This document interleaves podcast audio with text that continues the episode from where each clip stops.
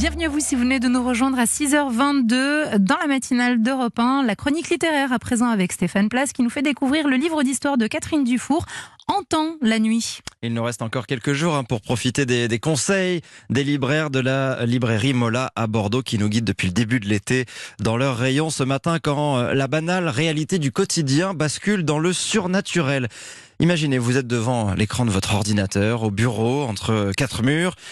Mais vous êtes sur le point d'entrer en contact avec un autre. C'est un roman fantastique dont on vous parle ce matin, Entend la nuit, donc signé Catherine Dufour, Stéphane Place. De retour à Paris, une jeune femme de 25 ans, Myriam, y retrouve sa mère qui a perdu son travail après avoir été malade. Une maman qui apprend toute joyeuse que sa fille, elle, est embauchée dans une entreprise pour faire de la veille réseau. Myriam s'attelle à la tâche sans enthousiasme dans un petit bureau au mur humide jusqu'au jour où vient un logiciel interne sur l'écran de son ordinateur elle entre en contact avec l'un de ses supérieurs hiérarchiques très british, très mystérieux. C'est le début de ce roman fantastique qui va vous emmener très loin, au-delà, ou plutôt dans les murs hantés par des spectres liés aux vieilles pierres. C'est étonnant, Entend la nuit, signé Catherine Dufour, un livre, un style aussi qu'a beaucoup apprécié Ulysse Ronet, libraire chez Mola. Catherine Dufour, c'est une écriture euh, incroyable parce que euh, c'est une autrice française contemporaine qui a vraiment une, fluidité et un, un, goût pour choisir ses mots, qui est à la fois euh, beau,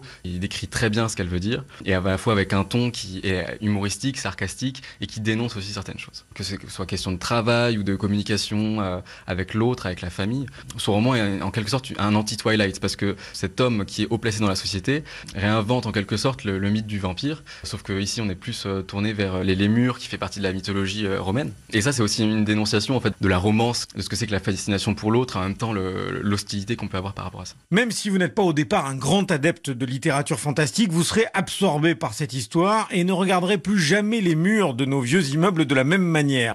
Catherine Dufour nous embarque d'un chapitre à l'autre entre le réel et le surnaturel. Je me suis intéressée aux vieilles pierres et à ce qu'elles peuvent avoir de sensuel. Dans mon livre, toute la sensualité l'érotisme, même la sexualité, n'est pas l'apanage du corps humain, mais du corps de pierre.